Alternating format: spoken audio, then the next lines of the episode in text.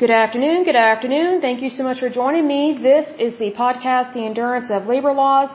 I'm your lovely host, Lesley Sullivan.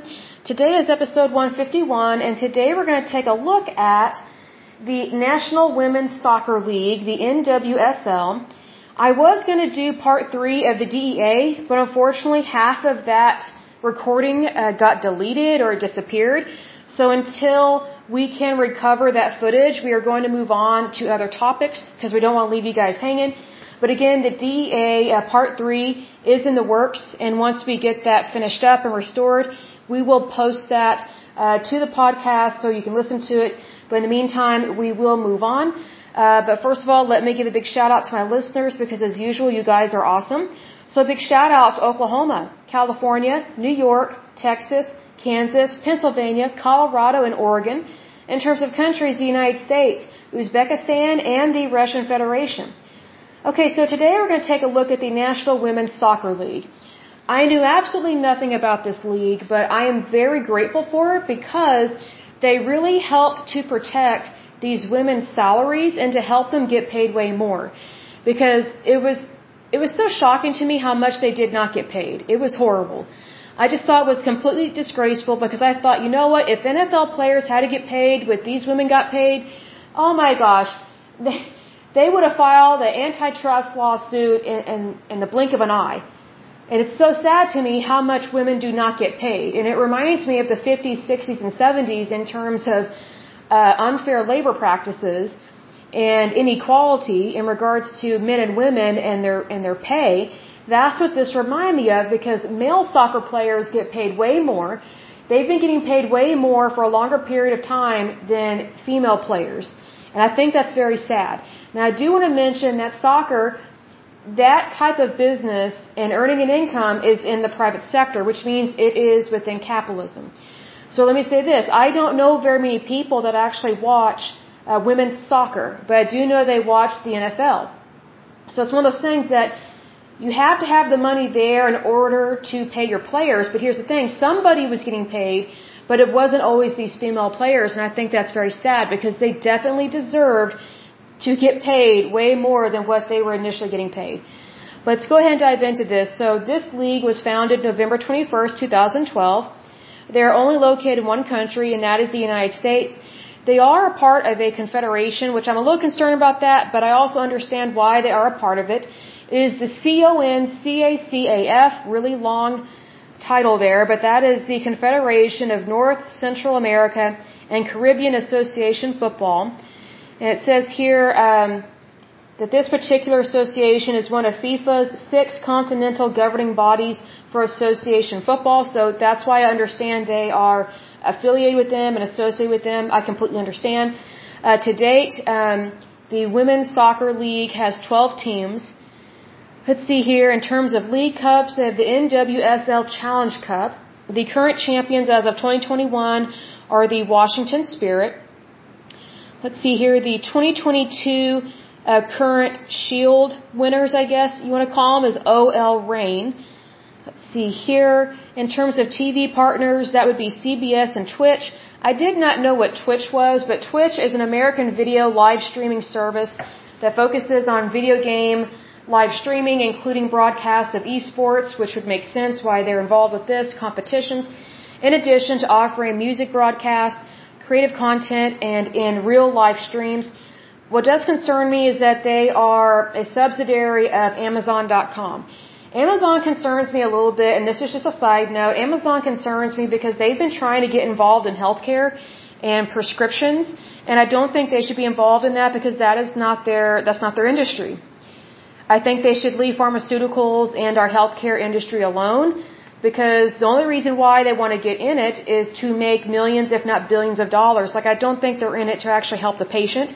And if anything, patients don't need people, they don't need more people driving up the cost of goods. We actually need more competition.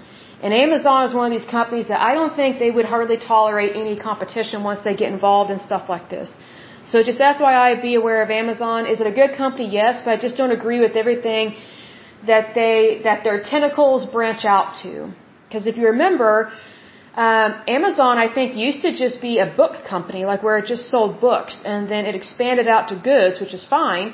Um, but they kind of were in direct competition with eBay for the longest time, and now I feel like Amazon has surpassed eBay because eBay is kind of the not to diss eBay because I'm not dissing it, but it's kind of like where you buy a lot of used goods and things like that. It's it's not really known for quality. Amazon is known for quality and for its its shipping.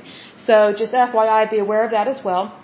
In regards to this women's soccer league, it says the National Women's Soccer League, also known as NWSL, is a professional women's soccer league at the top of the United States league system.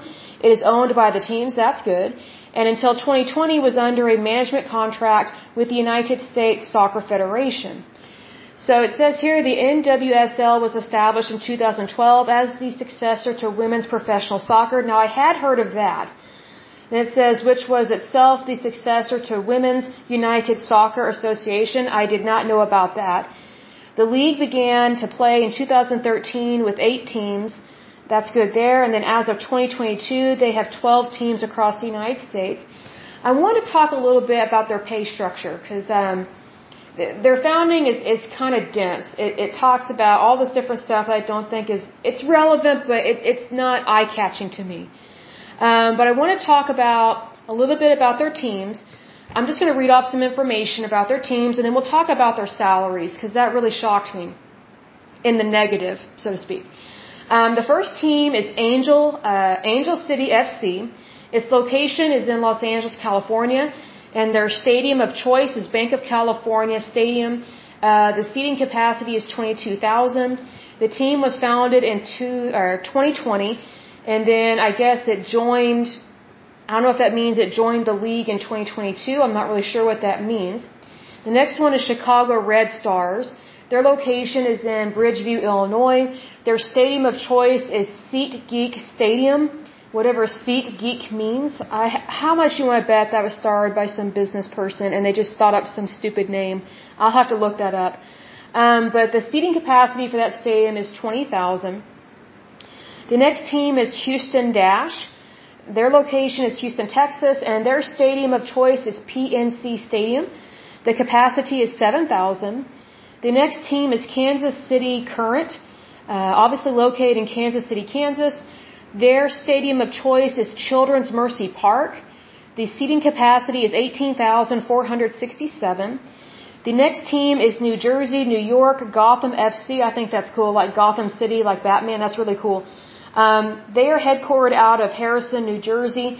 Their uh, arena of choice or their stadium of choice is Red Bull Arena. It has a capacity of 25,000 people. The next team is North Carolina Courage. I like that. Um, they are they are located out of Cary, North Carolina. Their stadium of choice is Wake Med Soccer Park. It has a seating capacity of 10,000. The next one is OL Reign. They are located out of Seattle, Washington. Their stadium of choice is Lumen Field. The seating capacity is 10,000. The next team is Orlando Pride, and they are based out of obviously Orlando, Florida. Their stadium of choice is Exploria Stadium.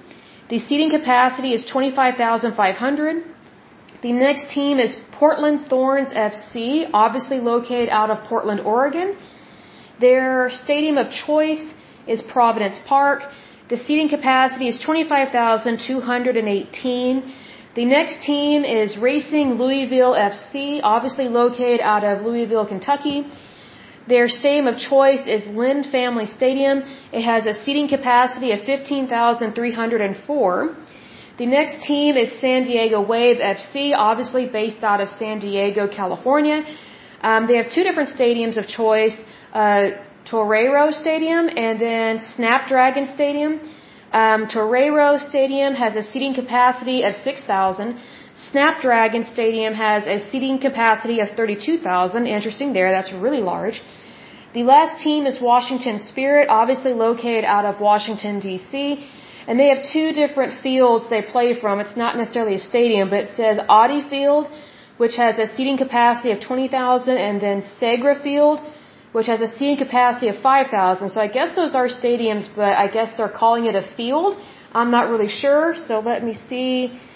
Well, from the picture, it looks like a like a football stadium. Like it's not like a super fancy one, as opposed to the Bank of California Stadium. Let me see if I can see one of these other stadiums. You know, these other stadiums are kind of fancier, so I kind of feel like whenever they say a field, it's more like it looks like just like a college football field, like not super fancy, not dissonant, but that's just kind of what it looks like to me when I look at it. Now, what I do want to talk about is that um, their teams have expanded, which obviously they have incorporated more and more teams. So I want to talk about their salaries and and take a look at this. Okay, so we're going to take a look at 2013 all the way up to today, 2022. So we have three different columns, and the first column is salary cap. The second column is minimum salary requirements, like what they, what the minimum is they are supposed to pay them. Also, the third column is the maximum that they can pay them in terms of salary limits. Okay? So in 2013, the salary cap for players was $200,000. The, it says here the minimum that a player was required to be paid was $6,000 the maximum was 30,000 that they could be paid and they had no allocation money. And I want to make a, a, clear definition here. So in regards to the salary cap, from what I understand, that's not per player. So there's a salary cap of 200,000 and then the reason why there's a minimum or a maximum is because they are required to pay players at least in 2013, a minimum of 6,000, but they cannot pay more than 30,000 per player, is what I understand from this. Now, can you imagine an NFL football player putting up with that? When they make millions a year, millions a year, just from their contract? And also, you know, these players, they were not allowed allocation money until 2020. So then we move on to 2014. The salary cap was $265,000. The minimum that they were required to pay uh, soccer players that are female was 6,600. The maximum they could pay was 31,500. Like administrative assistants make more money than these players. That's really sad. Let's move on to the year 2015. 2015, it's the same salary cap, $265,000. The minimum they're required to pay the players was 6,842. The maximum was 37,800. Again, basically a receptionist could make more than that.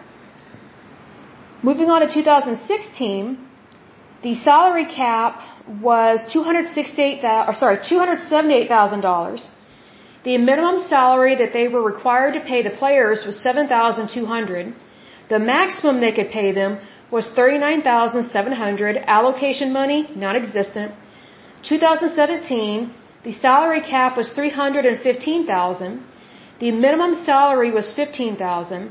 The maximum salary for the players was 41,700, so they're moving up a little bit, but not much. Still making basically an, an office job salary. Um, 2018, the salary cap was 350,000. The minimum they were required to pay the players was $15,750. The maximum they could pay was 44,000. So again, kind of low for the talent that they have. 2019, the salary cap was $421,500. The minimum they were required to pay the players was 16,538. The maximum they could pay was 46,200. Again, no allocation money. The next year, 2020, the salary cap was 650,000, so it goes up quite a bit. The minimum salary is 20,000.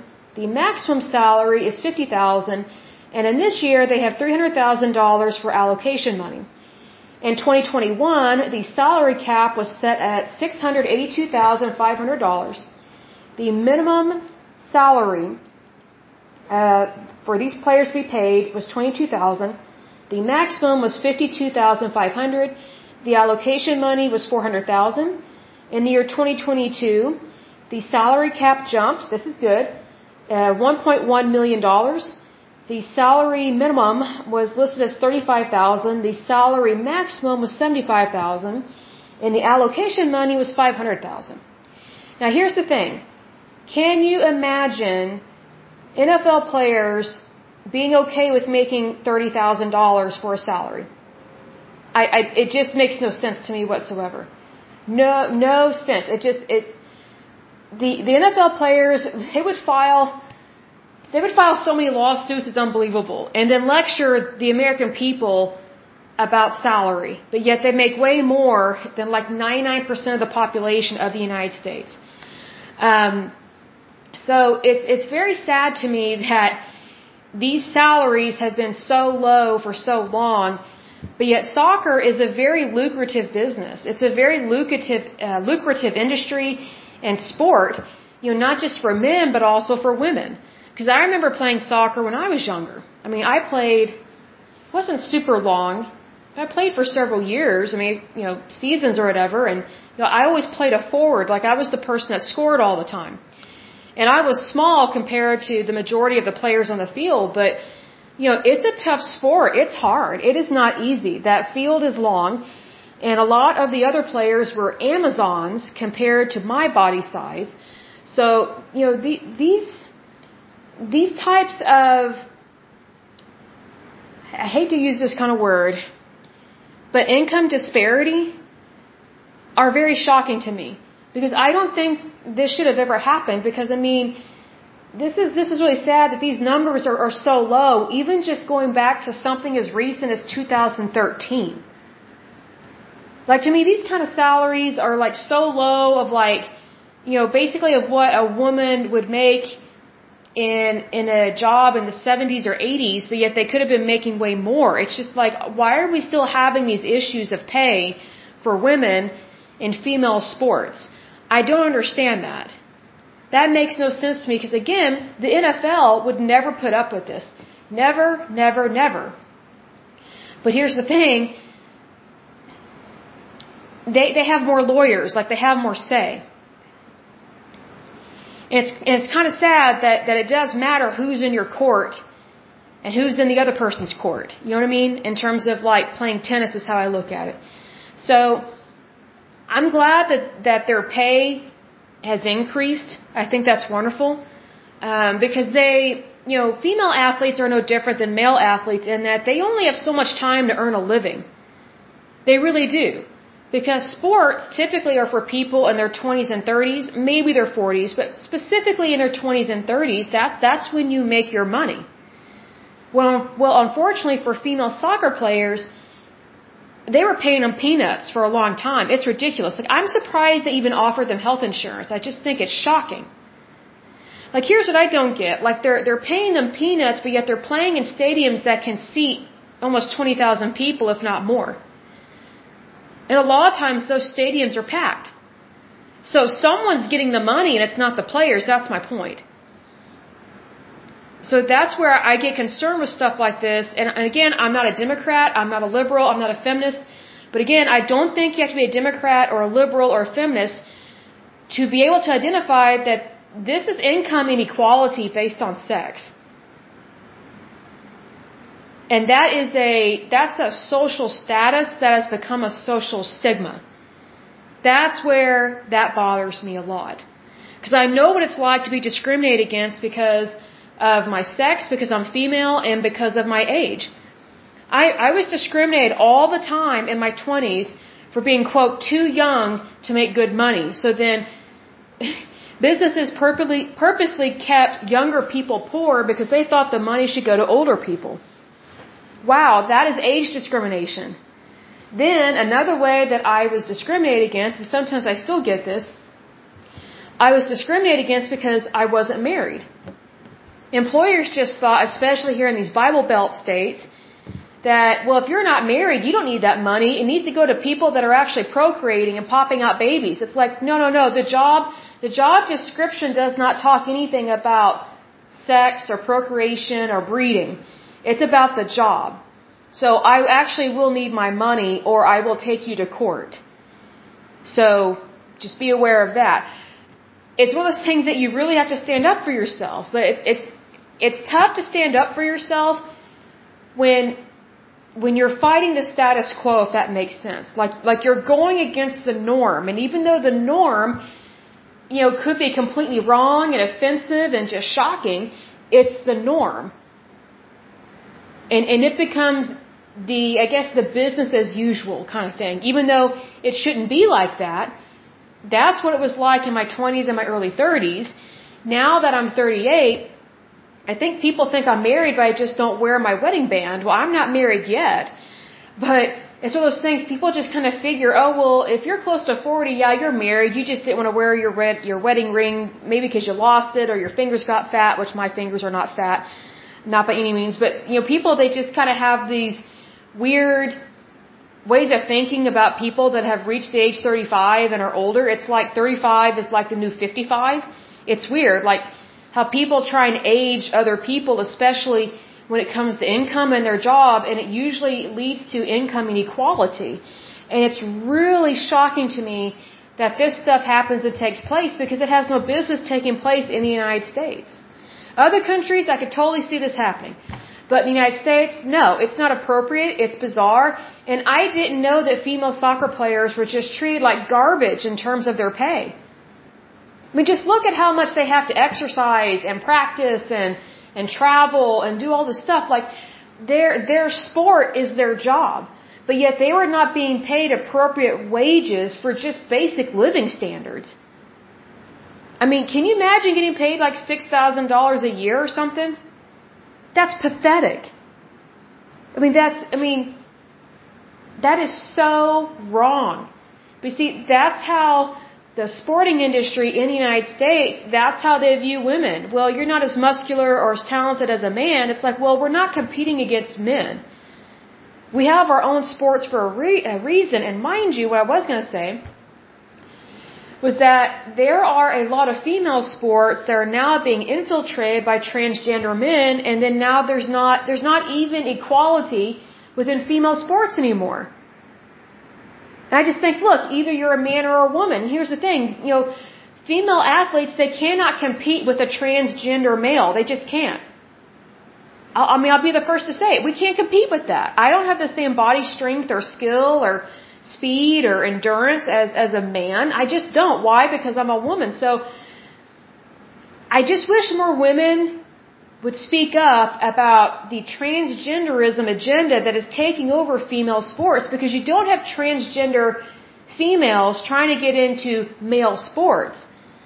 You have transgender men trying to get into female sports just so they can get scholarships and money and contracts. It's basically a form of lying. And that, that is wrong.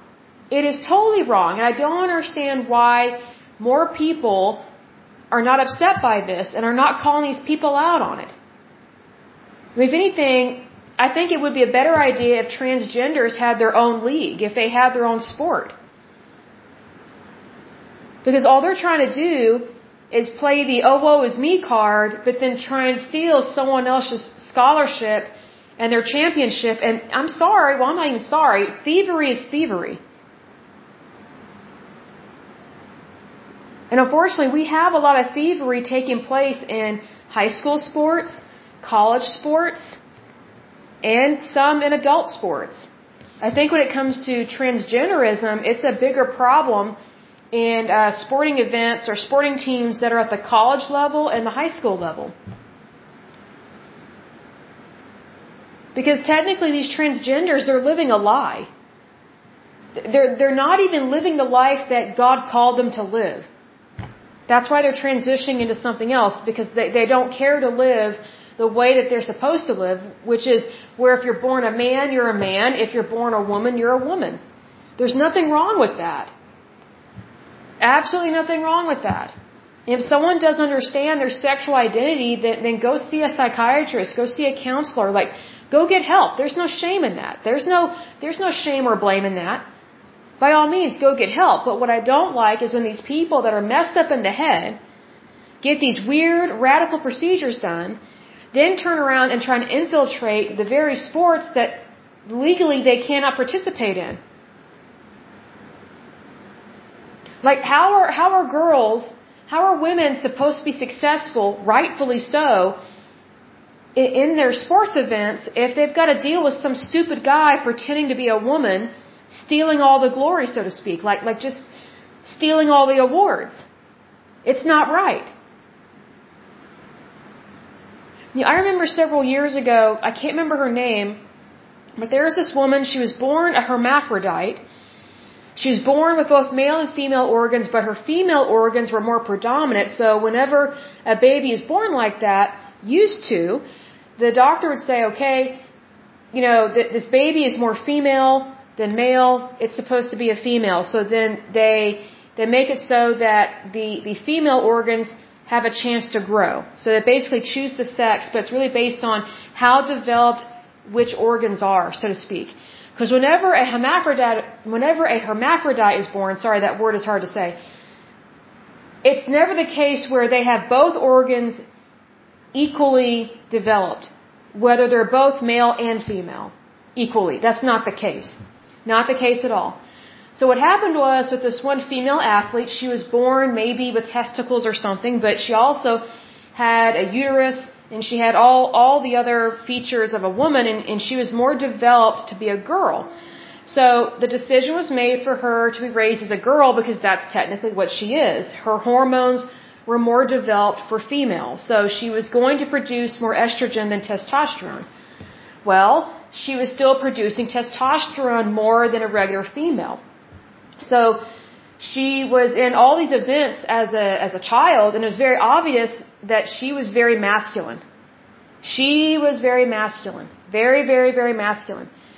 Well, um, what what her parents did not tell people was that she actually, and I'm not saying they should have told people, but I'm saying that her parents were very deceitful in that they had her participating in girls' events when she was creaming every girl because she wasn't a normal girl. Like she actually was producing more testosterone than a regular female because both males and females produce estrogen and testosterone.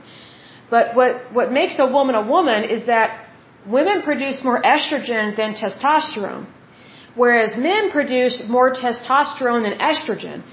Well, unfortunately for this woman, she was still producing more testosterone than the average woman, so she was she had all these muscles and stuff that are not normal for a woman. And so she's creaming all these girls.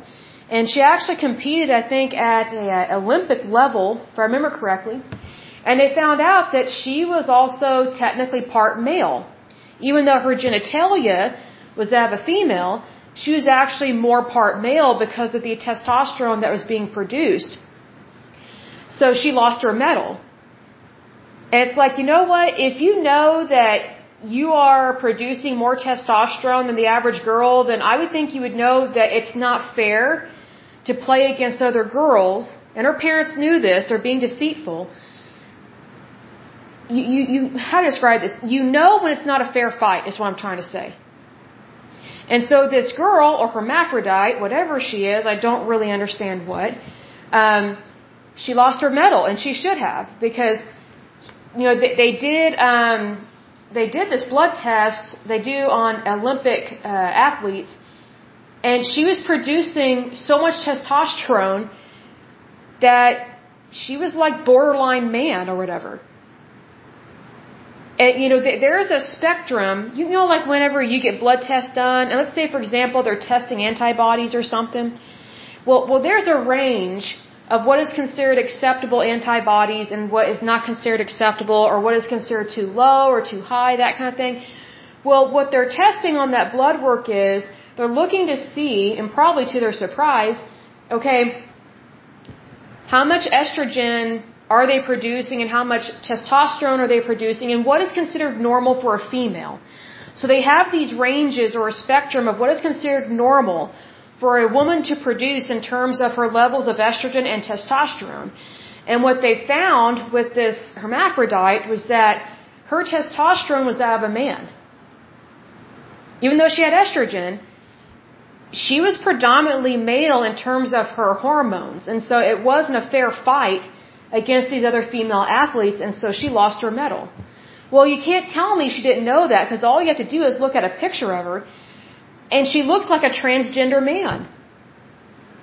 And yet she competed in all these female events. And you know, that, that comes down to her parents teaching her and promoting dishonesty.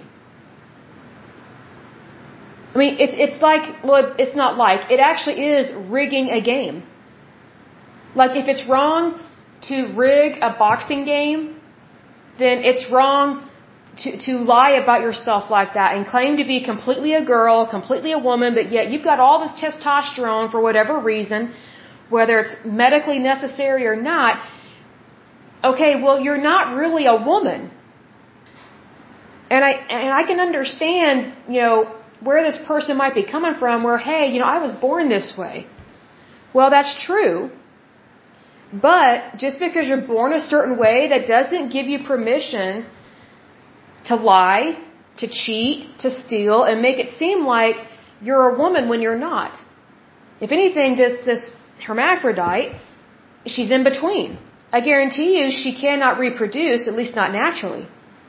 Most hermaphrodites cannot reproduce because something happened in the womb where their their genitalia was not formed correctly. And if it's not formed correctly, it won't function properly and they will not produce the right hormones or the right cells in order to either A, carry a baby to term or B, produce sperm to impregnate a woman. So it's kind of like, well, that's, that's the hand you've been dealt.